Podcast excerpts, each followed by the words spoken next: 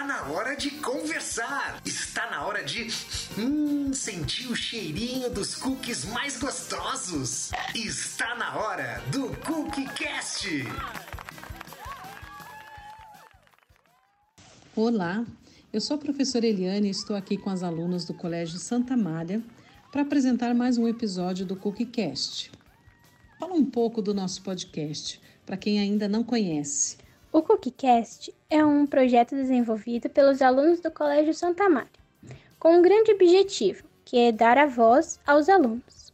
No podcast, nós abordamos assuntos atuais e projetos que abordam temas da nossa parceria com a Unesco. Isso mesmo, e esse episódio foi feito com muita pesquisa, criação de posts, entrevista e produção de materiais pelos alunos dos sextos e sétimos anos. Peraí, que esse episódio está diferente dos outros, né, prof? Ah, tá sim.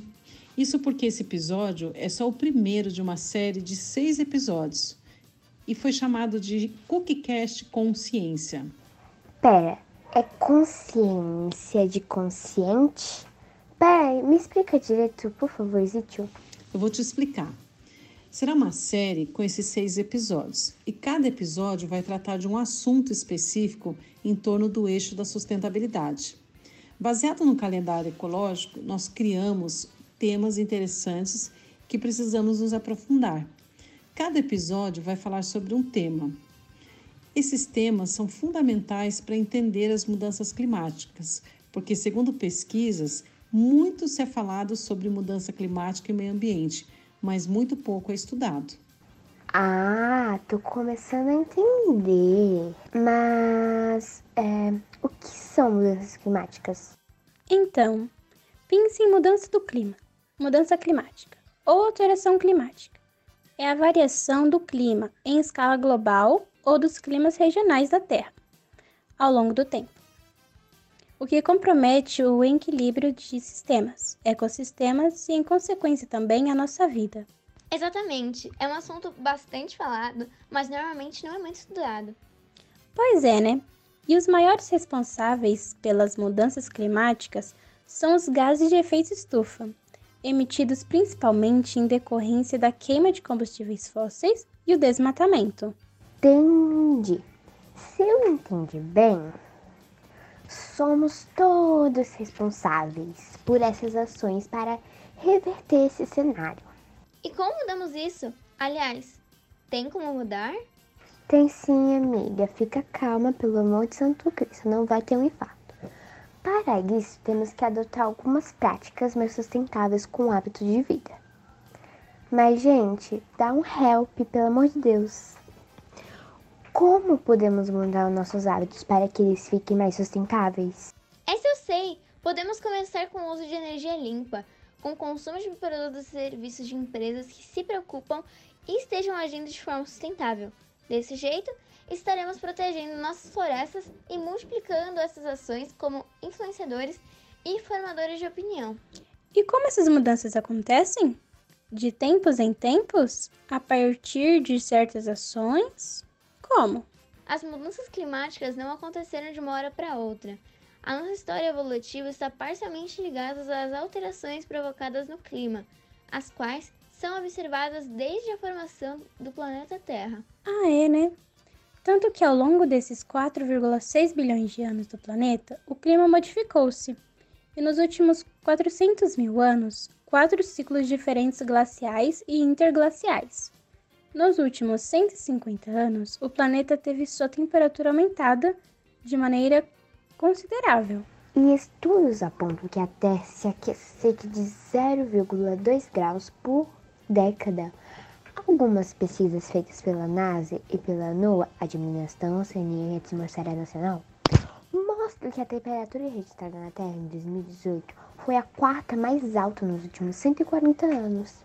Em 2017, a temperatura aumentou cerca de 0,33 graus, com base na temperatura média registrada entre os anos de 1951 e 1980.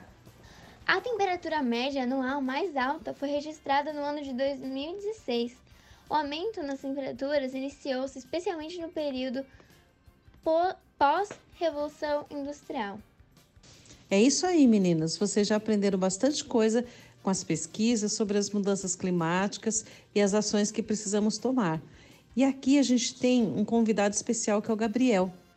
Por que especial? Porque ele é da área, ele é biólogo, formado pela USP, ele é mestre em ciências ambientais e também ele faz estudos sobre o impacto do desmatamento sobre a biodiversidade de peixes.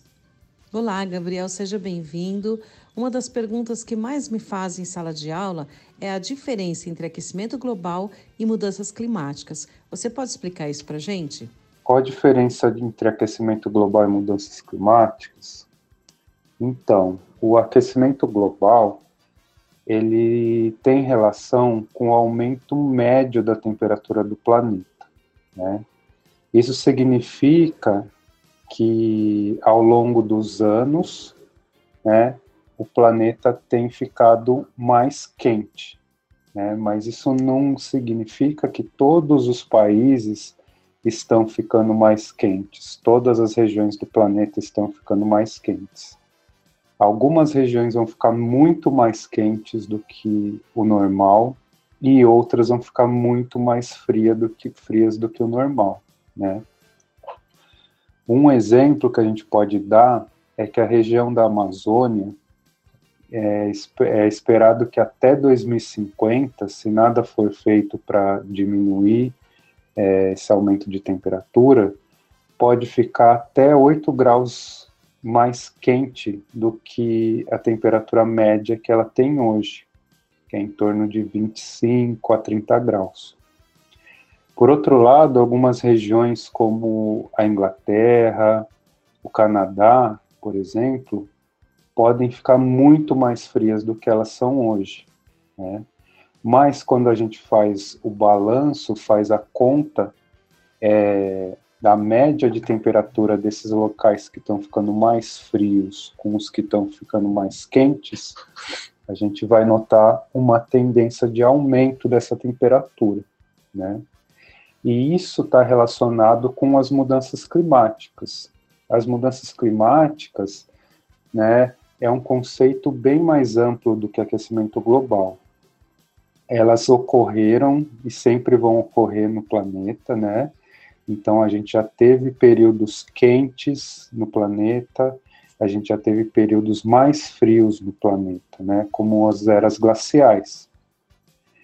É, e o que acontece hoje é que essas mudanças climáticas têm relação com o aquecimento global, que tem uma causa das, é, que é causada pelas atividades humanas, né, principalmente as atividades industriais e agrícolas, né? Então, o que acontece nesse momento, né, o que a gente está enfrentando e o que a gente está chamando de mudança climática.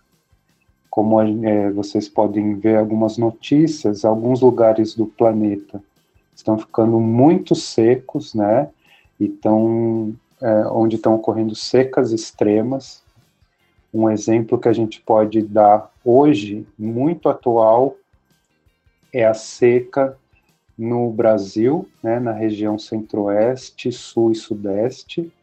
Né, a gente está com um período de falta de chuvas e os reservatórios estão muito secos.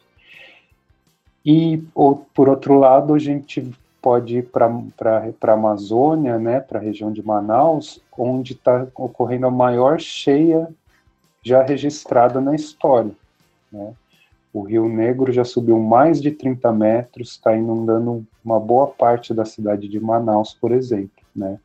Então a gente vai ter locais que vão ficar muito secos, secas muito severas e cada vez mais frequentes, e locais que vai chover cada vez mais em maiores quantidades, causando inundações maiores do que já ocorrem naturalmente.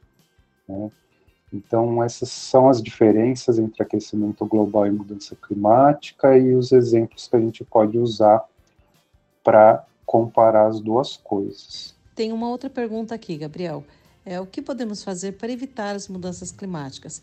Será que evitar a queima de combustíveis fósseis resolveria?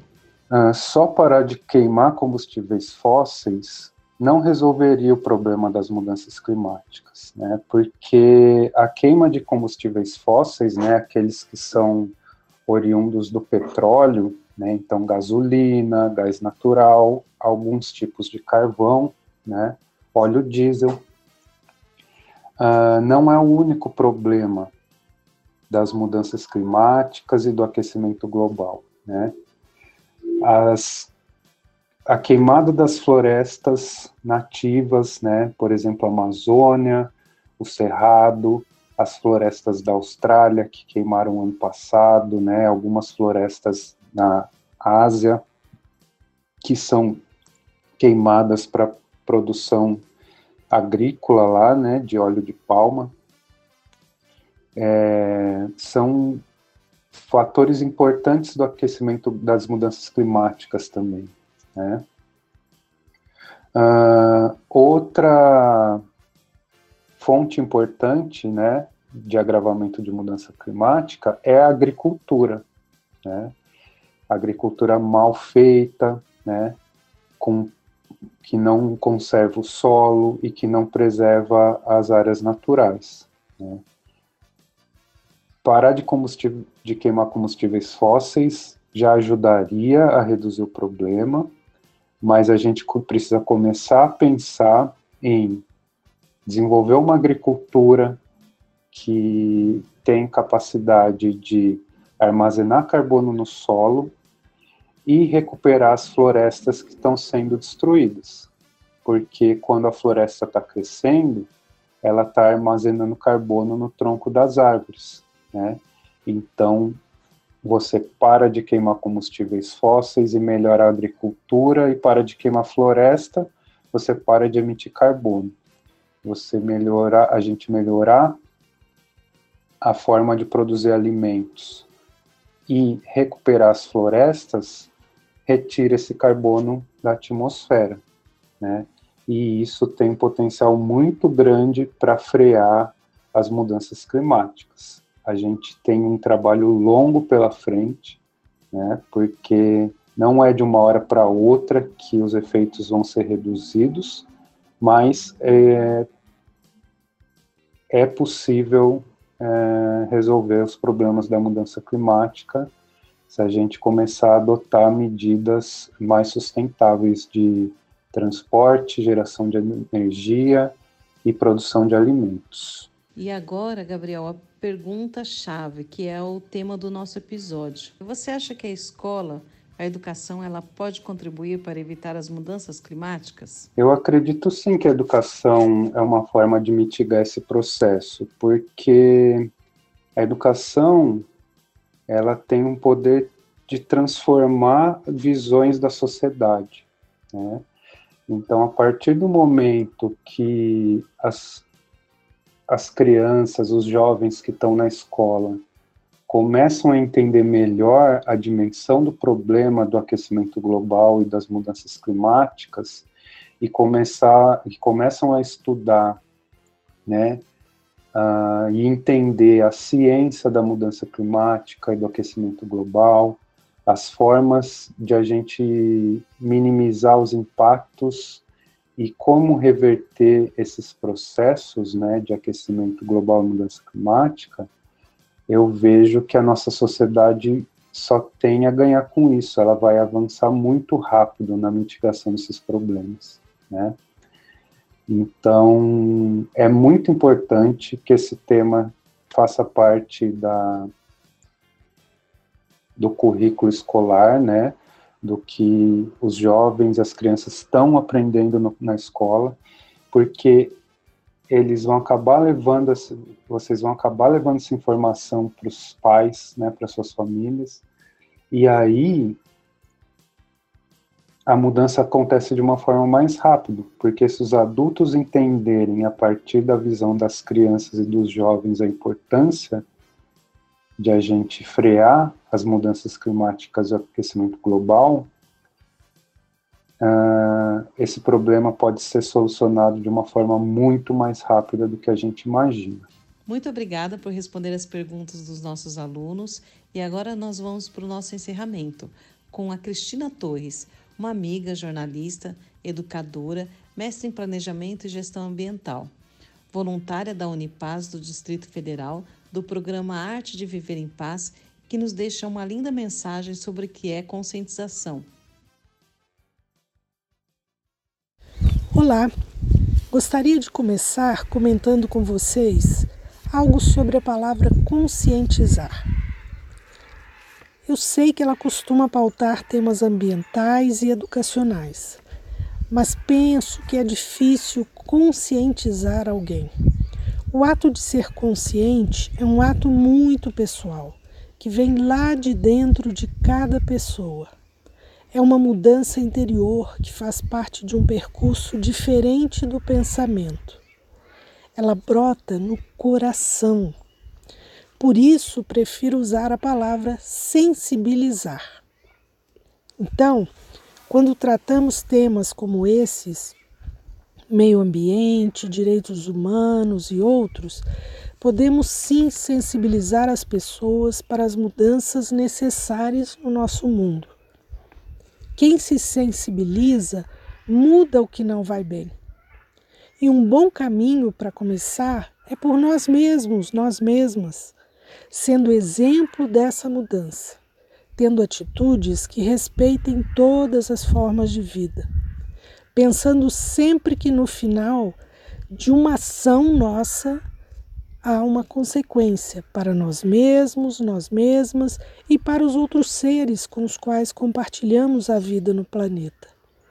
Quando nos sensibilizamos e entendemos isso com o nosso coração, somos capazes de respeitar a vida de todos os seres vivos, de cada reino, de cada espécie, para que vivam suas vidas em paz, de acordo com o que necessitam. Há um monge vietnamita chamado Thich Nhat Hanh. É um ser muito sábio e sensível é autor de vários livros e projetos interessantes. Ele criou uma palavra que ainda não existe nos dicionários. A palavra é interser.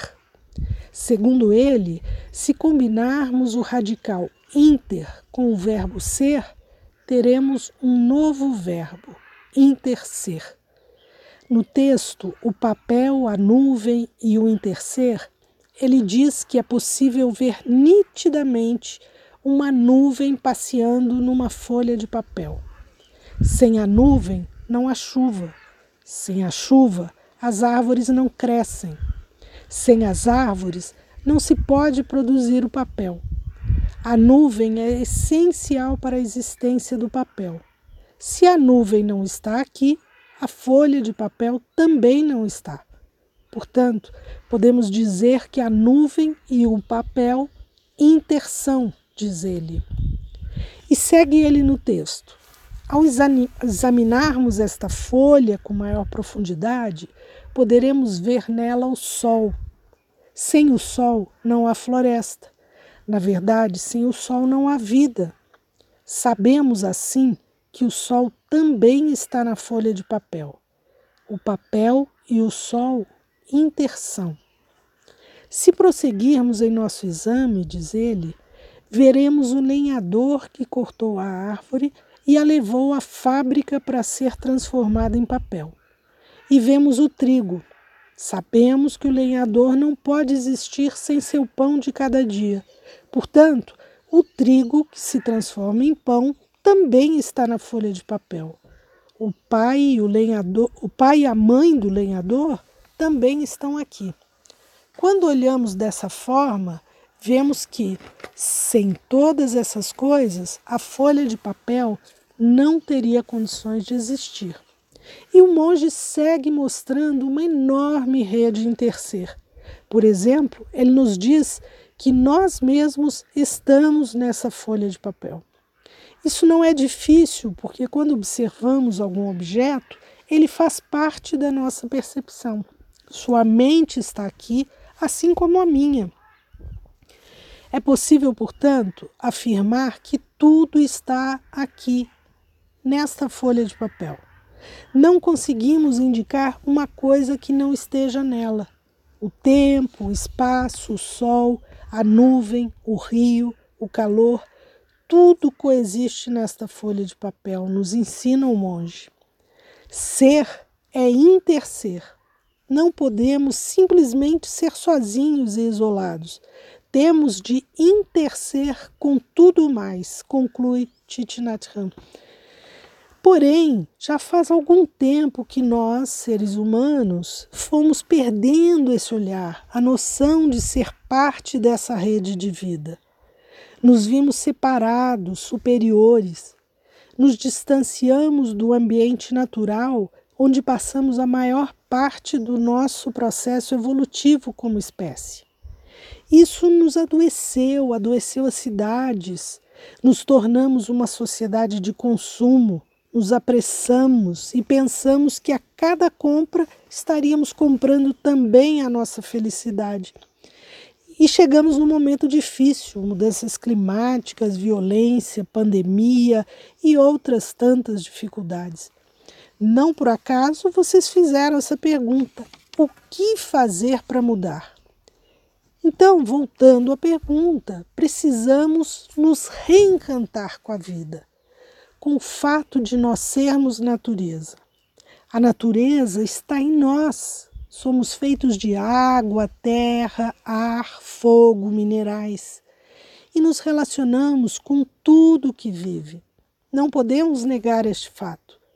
Como vimos no exemplo do papel, nós intersomos. Cada ser vivo de todas as espécies é parte de uma grande teia teia da vida, que é diversa e que também revela a importância de cada ser para o equilíbrio dessa teia, que também se desequilibra, mas se reorganiza, porque somos um grande sistema vivo. Quando nos percebemos interseres, percebemos também como estamos conectados. Percebemos a importância do coletivo, e também da ação de cada um, de cada uma de nós dentro dessa rede.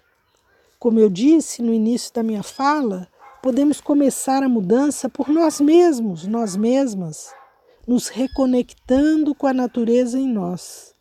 Como? Que tal começar escolhendo um bom lugar para exercitar os nossos sentidos?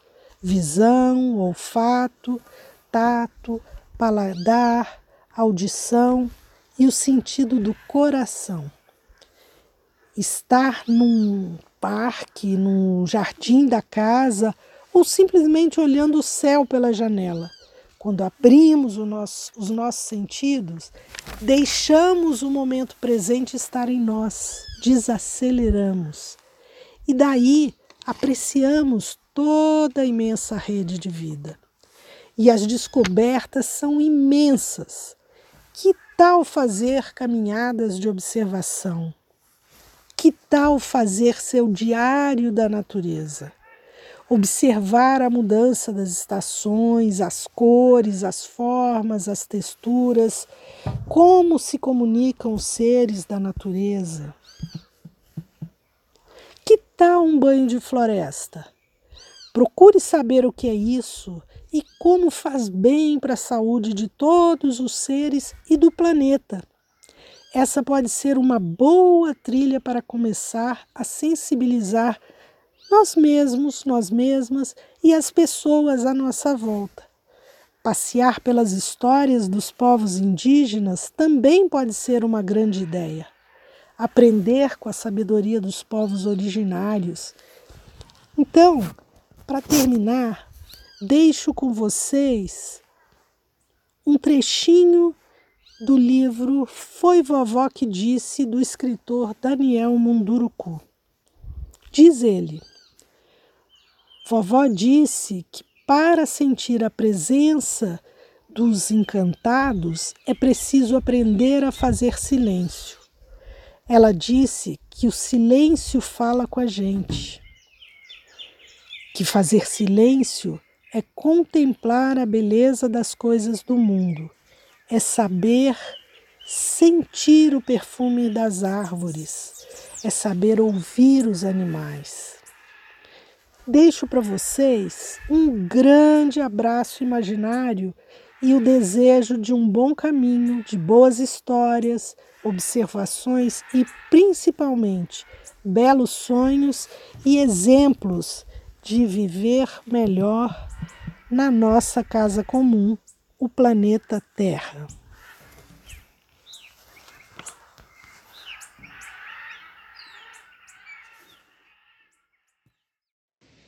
Pessoal, é isso aí. Eu só tenho agradecimentos aos convidados, aos alunos que se empenharam por cada parte desse projeto e gostaria agora de convidá-los para os nossos próximos episódios.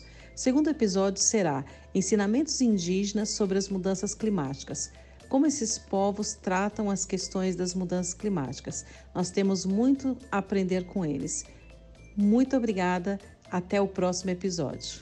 Obrigada pela atenção de vocês e até a próxima!